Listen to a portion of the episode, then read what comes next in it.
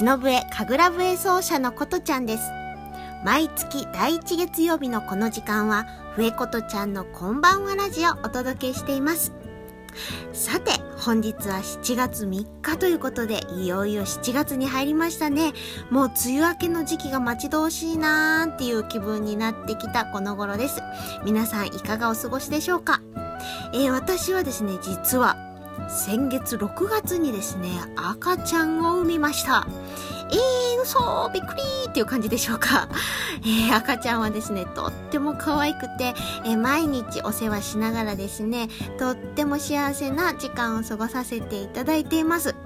それにしてもこの出産っていうのはですね、まあテレビとかね、ドラマみたいなもので見る、えー、印象を昔私も持ってたんですけれども、実際私が行わせてもらったそのお産っていうのはもう、まるっきし違うものだったんですね。なず私笑いながらお産したんですよ。え？どういうことって感じでしょ？はい、えー、こんな素晴らしいですね。お産を経験させていただいたのは広島市安佐南区にあります藤原レディースクリニックなんですね、えー、こちらの院長の藤原嗣夫先生が非常に面白いメソッドをたくさん持っておられまして、えー、そのおかげで私もですねまあ驚きの楽しい楽しいそれは、え大満足のお産をさせていただいたという風になっておりますので、え今日はですねもうこの先生をゲストにお迎えしまして実際の、まあ、私のお産の模様を含めこの藤原レディースクリニックで行っておられる素晴らしいお産についてですね皆さんにお伝えできたらと思っております。今月もどうぞお楽しみに。この番組は屋根で守り床で支える防水材床材のパイオニア田島ルーフィングの提供でお送りします。日々の練習楽器のケア。これは私たちミュージシャンが美しい音楽を奏でるために欠かせないもの。雨漏りしない屋根足元を支えてくれる床。これは私たちが生活するのに欠かせないもの。安心安全な空間で生活するためにも防水材床材のメンテナンスを心がけましょう。屋根で守り床で支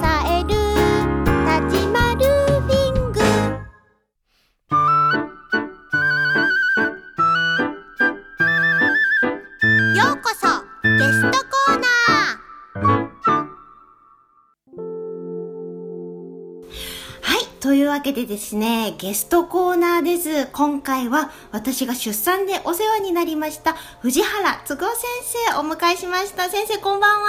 こんばんは。はい、本日はどうぞよろしくお願いいたします。どうぞよろしくお願いいたします。えー、まずは先生のプロフィールを私の方からご紹介させてください。はい、えー、昭和40年広島の生まれです。昭和大学医学部をご卒業。その後ですね、昭和大学医学部産科婦人科学教室に、えー、入局。以後、昭和大学東京専院保健病院、そして、えー、昭和大学藤ヶ丘病院、佐野厚生総合病院、丸子中央総合病院等でご勤務されます。その後、広島の中電病院、産婦人科副部長を経て、平成18年に藤原レディースクリニックを開院されます。広島の藤原レディースクリニックから日本中にいいお産を広め、日本をより幸せにしたいという、えー、使命を胸にですね、毎日の診察のみならず、セミナーや講演会の企画、そして先生も自らご講演など、えー、本当にお忙しい毎日を送っていらっしゃる先生です。どうぞよろしくお願いいたします。というわけで先生、はい、改めましてこの度は大変お世話になりました。ありがとうございます。私ねブログとかいろいろあの書かせてもらったらすごくはいありがとうございます。あの反響がございましてですね、ね、もう今日はですね他のコーナーお休みにしましても、はい、可能な限り先生の方からいろいろお話を伺わせていただきたいと思いますはい。えー実際ですねこちらの藤原レディースクリニックで行っているお産がですね、はい。非常に個性的だなと私も思ってるんですけれども、簡単に、まあ、そのソフロロジーのことですよね、はい。そういうことちょっとお話を伺わせていただけますか、はい、わかりました。大体のソソフロロジーのお産なんですけれども、はい。よくあの一般的に、えー見られたりするようなお産っていうのはラマーズ法っていうお産で聞いたことありますかね？はい、ありますよね。母の時代はそうだったとそう思います。ですね、まあはい今も大半そうなんですけれども、例えば陣痛が来てて、まだ赤ちゃんが生まれる前にお母さんが過ごしていく時間は呼吸をですね、はいひひふーひひふーって聞いたことありますよね。はい聞いねそういうので乗り切っていって、はい。最後もう子宮の出口が全部開いて、うん。赤ちゃんがもう生まれるぞっていう時になったら、えー、とどっかとなんか持ってね、で分娩台のレバーみたいなの持って、はい。ぐーっと引っ張りながら「うーって言ってで力んで力をいるわけですね。力もう力ずくで出すみたいな、はい。なるほど。そんな感じのがまあ普通のうん。ラマーズ法のお産なんですけど、はい。まあ、うちでやってるソフロロジー式出産っていうのはもう最初から最後までずーっとって息を吐くね。これだけで吐き切って吸ってまたふーって吐くっていうようなこの息を吐くだけこれをずーっとやりながら、えー最初から最後までですね。それでやっていく。最後に息むうって息むとか、はい。そういうお産じゃなくてね。そういう感じの力任せのお産じゃない、まあある意味ではお母さんにとっても赤ちゃんにとっても優しいお産、それがはいソフロロジー式出産なんですよ、まさにそうですよね。なんかこう、はい。テレビとか、はい。よくドラマでもうなんかお母さん汗だくになってもう苦しんで絶叫したりね。そうそうそう。悲鳴を上げて。みたいなとか。そうそう。痛いとか。死ぬーとか。もうなんかねそれこそね。鼻からスイカじゃないですかそうそうよくやりますよね。そういう表現されることが多いですけども。鼻からスイカ出す人見たことないですよえ見たことないです。よ スイカの種ぐらいだ出るかもしれませんよねそうですそれちょっと通ってね鼻の中ふにゃっと出るかもしれそうない、ですね。もしかしたらね。はい、だけど本当にあの先生が今おっしゃったような方法で、はい私もあの陣痛の待機室ではとにかくうんうんうん。静かに呼吸をふーっともう吐けるだけ吐いたらパッと息を吸って、うん。また吐くっていうのでですね、それでこうなんていうかうん。痛みを逃がしていくっていうか、うんそんなイメージですよね、で実際その産む時は全然うーんとかしなくてしなくてね。なんか先生がねこう魔法をかけてるかのようになんかねはい。くるくるって回って赤ちゃんがスッと出てきてあれ？くるくるっと回ったの分かりました？わかりました。それでなんかあのーなんていうんですかね。あれ？こんな痛くないんだって思ったんですよ。私もっと痛いと思ってなんかすごい、うん。うこう陣痛の痛みをさらに超えてすごいのが来ると思ってたらあれ、うん。あれもう生まれた？え？え全然痛くなかった？だみいな。ったて本当にはい。鼻からスイカ出すほど痛いよっていうことは多分出る時のことを大体表現してるんじゃないかと思うんですよ。そうそうそうそう。はい、ねだからということはそれがそんな感じではないわけだからそうなんですよ。それはあの表現とか例えは何なんだろうという感じですよね。本当そうですよね。ねあとはまあ妊娠中先生にいろいろあのね検診で見ていただいたんですけれども、はい。その時もですね非常に例えば体重のこともね、うんうんあの結構増えないようにっていうので、毎回そうですね。おっしゃっいきないりて。ただいて里帰りに帰ってきてちょっと太ってたからね。すすいません。まあ個人情報をここで喋っていいか分かりませんけどいいです。か？はいですとかあと母親学級にも非常に力入れてらっしゃるのかなと思ったんですが、はい。1回目の母親学級では、うん。先生がうん。まさかの落語をはい。ちゃんと浴衣を着て、こんな感じで。そうですね。ラジオだから見れないけど。そうですね。ちょっと先生の可愛いあのフィギュアがあるんですけれど落も語はい。貴重な。こんな感じ。あすごいちゃんと正座してる。可愛い。はい。はい。というねあの、はい。ことでですね、はい。先生はそうやって落語でもってソフロロジーを教えてくださるというですね、これはね武田恒康先生に言わせるとね、はい。銀河系唯一だと言ってました。銀河日本に一人だけとかじゃなくて系そうですね。もう世界で一人だけ世界でもないですね。銀河系唯一と言ってましあた素晴らしいですね、さすが。銀河系全部に調べが渡ったか分かりませんけれどもねでもそういう話で。いやでも本当にあの面白く楽しくお話を伺いながら、ソフロロジーってこんなやり方なんだな、こんな風に息してあげるんだな、うん。うん。うんで赤ちゃんも頑張ってるから、うんうん。お母さんもギャーギャー言ってる場合じゃないと呼吸に集中してっていうのが ね。ね。すごく私の中であの心にソフロロ残っている。ジーってね優しいお産なのね、赤ちゃんにとっても、うんお母さんさんとってもね、はい。うん。いやすごかったです。あとはあの私玄米教室も受けさせてもらったんですはい。それもすごくよくて、うん。結局あのこちらの入院している間も、うん。全部マクロビのお食事ということででもう全部ご飯美味しかったんですけど、うんありがとうございます。毎回あの天然発酵のあのパンかそれあかーそうですね。そうです。あ天然酵母のの天然酵母のパンか、をね。それか玄米が出てきてそうですね。もうもりもり食べてですね。そして根菜類が多いせいかおっぱいのでもすごくよくって、あよく考えられてるんだなっていうのも、ですね。はいすごく感じてですね、はい。本当良かったです、うん、玄米のご飯ってね、うん。あの精神的にも安定性が高いんですよ。あだから玄米のご飯を妊娠中から食べてる人の方が、お産も落ち着いて穏やかにできる。ううちは大体みんなね、うんあのソフロロジー式出産プラスまあ私の考えを取り入れてるから、都合式出産とかよく言ってるんですけども、まあ笑顔でお産するんだけど、はい。そんな中でも皆さんにアンケートと取ったりしてみると、うんうん。あの妊娠中よく玄米のご飯食べてましたっていう方がより不安が少ないみたいなんですよ。あそうなんですか。で、うん。あの玄米食べるとすっごい何回も噛むじゃないですか、でゆっくり食べるようになるし、ん。なんかすぐ満腹感もすごく出るし、うんうんうん。なんかお通じもめっちゃ良くなるし、玄米ってね白米の、えっとね6点あ 5, 5倍から6倍ぐらい食物繊維が多いんですよ。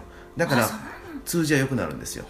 それでも妊娠中の方が、あのあの便秘になりがちなんで妊娠じゃない人女性でも、はい。あるいは男性でも、うんうん。玄米を食べてる人の方が便がね結構ね腸の形をして出たりとか綺麗に出るんあですよ。で腸が綺麗な方が健康な状態あのうんうんうん。腸の中の免疫ってあらゆる病気にも関わってくるから、はい。腸が綺麗になってる方がうん例えばがんとかそういう大きい病気にはなりにくいんですよ。あそっか。じゃあ玄米は別に妊娠中だとか、うん。その授乳中だからとかっていうのを超えてもういつでも食べてたらいいっていう感じですね。そうですね。ビタミンやミネラルが多い方がやっぱりデトックスも働くからはい。だから非常にいいと思います。なるほど。はい。じゃあ先生あの後半では私のお産の様子ですとか、はい。あとここでユニークに本当に生まれてらっしゃるですね。あの赤ちゃんそしてお母さんの様子をちょっと聞いていきたいと思います、それではここで一曲、えー私の1枚目のアルバム「竜の目覚め」の中から私ね夜にお産しましたので「夜の旅」お聴きください。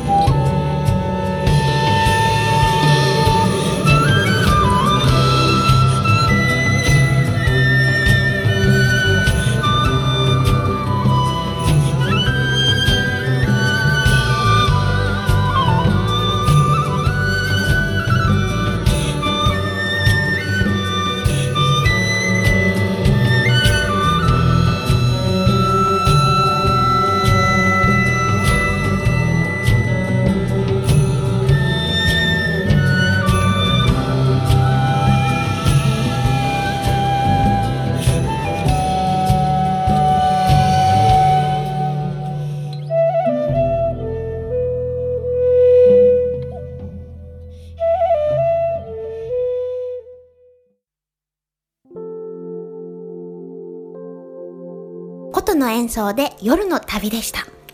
えーそれでは後半のお話移ってまいりたいと思います。先生もね、あの、本当出産でお世話になったわけですけれども、はい。私のお産先生から見てどうでした？良かったですよね。あの本当にまずあの単純に時間的にもスムーズでね。そうですね。もうちょっと時間がその生まれるまでもかかるかなって言ったら意外ともう子宮口も早く開いたし、それからまあ朝までに生まれるかなみたいな話だったのが、もうその夜っていうか日日付超えたらもうすぐね、生まれちゃって。生まれましたね。ねえ。大体初めてのお産の人だったら、は陣痛が10分ごとに始まったらそれを陣痛の始まりで、これが分娩の始まりなんですけれども、それが、えー、と12時間後にその10分ごとになり始めてから12時間後に生まれても早いお産ぐらいなんですよ、あそうなんですね、はい12時間から15時間ぐらいがまだ平均的に早いぐらいで本当にあの、えー、と産科学的に、はい。えー、とあの正常範囲って30時間までなんで初産婦さんは。あ30時間？だから今始まっって、はい。明日の今ぐらいまで生まれてなくってそのよそこから、えーもう6時間以内に生まれても正常範囲なんです。なところがえっ、と全然 12, 時12時間何回か全然短いでしょ？そうですね、うん。すごい短かったです。そう。実際うちでお産する人は結構スムーズな人が多いから、うん。結構初産婦さんでも10時間以内の人結構いっぱいいるんですよ。あそうですか、うん。私ねだからあの陣痛待機室ではい。こう行って、はい。でその後もうあこれもうもう分娩室だわ。で先生呼ばなきゃ呼ばなきゃってなって もうあこんなに早いんだと思ってもうなんか分娩台に乗れるってなっただけなんかすごい嬉しくなってきて、うん。それでなんかすごい笑顔になってたみたいで あの 看護師さんが「あらこんないい笑顔できるのね」あなたあ頑張って頑張って」とか言いながら そう分娩台上げてもらってそれであの産む時に先生が、あのここに力をあの抜いた方がいいとかでお尻の位置をちょっとこうずらすと産みやすいよとか、うんうんうん。すごく細かく本当に多分まあ数センチ単位のことなんですけど、うんそうだね。おっしゃってくださって、うん。言われた通りに素直にしたら、うん。本当に楽になるんですよ。あれびっくりしました。あなたの性格が素直だからね でも本当にすごいなと思って、はい。はいあれだって分からずにやってたらもっと大変だったと思うけど、まあね。本当にその的確なそのタイミングで、うん。的確な位置にこう、ふって体を持っていくことができたから、うん。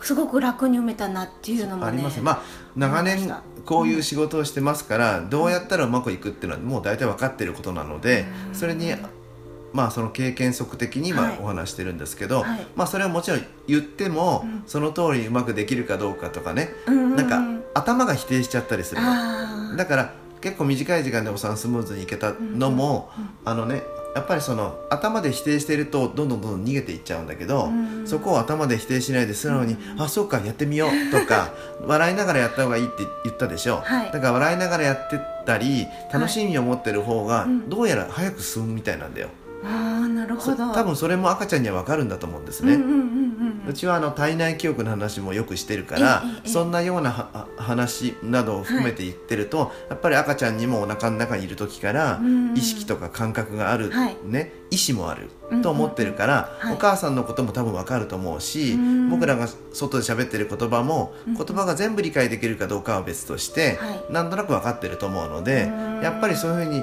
なんか「痛い!」とか「やだ!」とか「あー!」とかなってる方がうん。赤ちゃんは多うん分自分が否定されてる感があるとうん。やっぱりなんかスルスル進まないでちょっと尻込みしちゃうかもしれないんですよ。うん。そうするとやっぱり文明時間長引いたりなるほどね。しますよね。だからまあ分かりやすい言葉で言うと前向きにというか、うんうん。そういうふうにポジティブに思ってる方が、はい。まあ、早く進む。いやすっごい納得ですねじゃないかと思いますはい、うん。本当そうだと思います、うんうん。もう言われた通りに、うん。本当に素直にあの、まあ、位置のこともそうですしあとその生まれるっていう瞬間にもう私の場合なんかずっと笑顔で産みたいなって思ってたのもあると思うんですけども、勝手に笑顔になってて、うんうんで生まれるのどんどん出てくるし、出てくる感覚がすごいわかるんですよね。そうですよでね先生が「頭もう出たからねはい触ってごらん」って言って頭触らせてくれたら「あ意外と髪の毛めっちゃ生えてる」とか。自分が赤ちゃんの時すごい髪なかったから。あそうなんだ。そうそうそう。あすごい生えとる生えとると思いながら。冷静だな。そう。それで先生がその「あ肩出てるよ」とかって言ってくださるのを聞きながら実際自分で見たら「おほんまじゃ出てきよる出てきよる」って見えてうんうん。そう。それで出出てきた時に「はいもう握手できるよ」っつってもうちっちゃな手でこう握手できて、もう感動ですよね。まだ体が上半身しか出てないところで握手してるわけだから、そうそうそうあれはもうすごくね、うんいい体験だったなって。やっぱりねそれね、生きむおさんだったら生きむことに集中してるから、うん。出てる感覚がねわからないのよ。だからって吐いてるって力を抜いてるからこそ出て感触がよくわかるわけ。あなるほどね。力がすごい抜けてましたもんね。そうですよ。力が入ってたら力を入れることばっかりに集中してるから、えトイレ行ってうんちするときに うんちの話していいの？えどうぞ。うんちするときにうーってやってたら、うん。ちあ今うち寝てるわっていうまあわからないことはないだろうけどあーそっか。それよりも力を入れることに集中してるからあーなるほどね。それとまあ似てる話で。だから抜けてるからこそ頭が出た今肩が出たあ今最後蹴飛ばしたとかわかるわけうんよでそうそうそう。だから一般的なおさんほとんど生き物さんだから、うんうんうん。だから頭や肩や出てく感じよく分かったよって言うだけでも、うんうんうん。えー、すごいねって言われるわけでもでもやれば誰でもできるわけ、うん、絶対できると思う。できるできる。うん本当に、もう素直な心が大事ですね お産でも本当にね。すごく大事。それからあのさっき話してた、はい。その母親学級の後期では、うん。うんはいはい。実際その産んでらっしゃるお母さんのビデオを何件か見させていただいたんですけどそね。はいはい。の中でもご自身であのビデオを撮ると張り切ってたお母さん、うんうん。すごかったですすね。あのビデオ、うんあの人のだからそう、うん。まあ、ビデオ撮ってねそれをまた母親学級に提供してくれた、はい。伝ってるので、うんうんあの貢献はすごく大きいと思うんですよね、本当に、であれを見てみんななんかああこんなことできるんだと思って、うんうんうん。私もやりたいと言って。言って、もうそれをやられたもう45年ぐらい前の話だと思うんですけどそれをもうみんな見てるから、私もやるって言ってビデオ撮りながらおした人もいますよ。ああのあともういらっしゃるんですね、うん、30人ぐらいいるんじゃないですかね。そんなにいるんですそんないるいる。だから、うん、でまあただ最初にやった人の方がなんか、伝説になるからあの人あれはあれですごいですよね。そうですよ、ね、僕の本にもあの人のインタビュー載ってますけれどもね、それであの、えー、と要はもともとユニークな人まあ見てわかるとユニークな人なんですよね、うん。それで で私はね先生にはい。こんなことやった人がいるよって例に取り上げてくれるおさん私はしたいんだって言ったから じゃあビデオでも撮りながらおさんしたらって言って言ったらえできんの？そんなこと。まあできなくても怒りはしないからやってごらんって言ったら、やるよじゃあ私やるからねって言って、はい。まあやられたんだけどすごいですよね。やるのを、うん。あのやるつもりで入院してきてるから、うん落ち着いてたからあれをやってみ落ち着いてたからビデオを撮,、ってみようかなと思ってやったんじゃなくて、うんうんあれはあのーやるつもりで入院してきてるから、そうですね。そう。あれをやんなかったら、うんうんうん多分あんな落ち着いたおさんはできてないんですけど目標っていうかそういうのがすごいはっきりねそうそう。だからビデオを撮ることを思ってやってたから、うんうんあのやったことによって落ち着けたの。なんでかっていうとやってたら、ね、自分のお腹が大きいから普通出ていくところって見れないじゃないですか。だけどあのビデオを股に当てがってたために、はいはい。ね、ビデオまたが、はい。当てがってたんですよ。ね、はいすごく。まあ、当てがってたために、ここに普通今のビデオだと見えるじゃないですか。あそうか画面をちょっとこう動かすことができるので。だから当てがってるけどここで見えてるから見ながらお産してるわけ。よあすごい楽しそう。そう。次やる？どうしよう。まあいいや。でとにかく、あのはい。うんそれが見れてたから陣痛の強さとか痛さとかよりも、あー。それが自分の我が子が頭をこう出ていって周りにこう出ていくところを見れることの喜びや感激の勝っちゃってるわけ。なるほどね。だからうちパラダイムシフトのお産って言う、言ってるんですけど、はい。コーチングでいうところのパラダイムっていうのは価値観の枠組みなんで、お産は痛い怖い辛いじゃなくて、はい。ね、楽しめて、満足できて幸せに感じれるお産をしようはいっていうのがうちのお産なんですけど、そのパラダイムシフトができてる状態がうんビデオカメラを撮りながらお産するっていうことのまあ一つの一例ですよね。そうですよね。私の場合先生あの笛を吹かしてもらいましたけど。産む前にもう吹くかなと産む前はちょっと吹いてなかったけど。産んだ産んだ後に産んだ瞬間に。これこれはできるできるとかって言ってそうそうそうそう。でやるって言ってうん、あの看護師さんに笛を一応預けてたんですけど「どうです？いけます?」って言って「全然余裕です。貸してください」って言って 笛を持って。そうね。そうそう先生が赤ちゃんケアしてくださってるうちに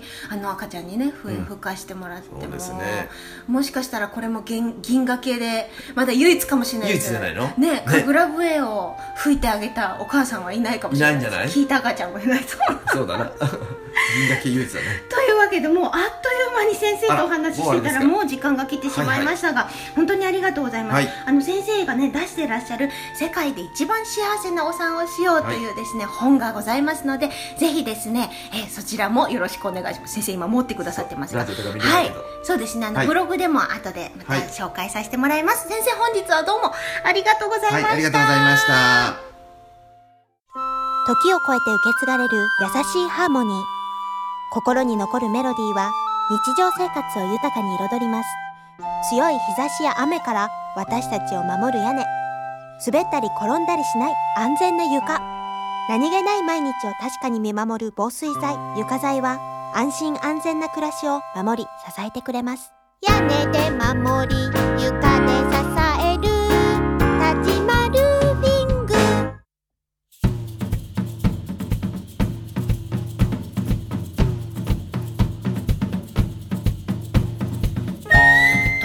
けでもうですね終わりの時間が近づいてきました。皆様いかがでしたでしょうか？先生今日はありがとうございました、本当に。でも楽しい様子が伝わったのかな、ねねえ。もっともっと私なんか話したかったぐらいなんですけれども、録画があってもいいんじゃないかという。本当ですね。また先生には あのいろいろお話を伺う機会があればいいなと思っております、まあ、これから梅雨明けしてですね暑さもどんどん厳しくなってまいりますので皆さんも、えー体調管理くれぐれもお気をつけください。私はあの気をつけてですねもちろん。そして子育て今始まったばっかりなんですけれども頑張っていきたいと思います、えー今後の活動ですが、えー8月の終わり頃からですね少しずつ再開してまいりますのでぜひホームページチェックしてください。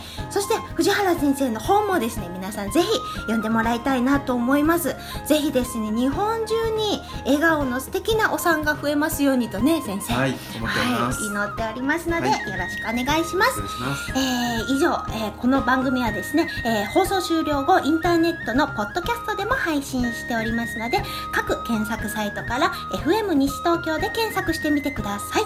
というわけで次回来月の第1月曜日のこの時間もどうぞお楽しみに。お相手は忍笛神楽笛奏者のことでした。藤原先生ありがとうございました。ありがとうございました。失礼します。失礼します。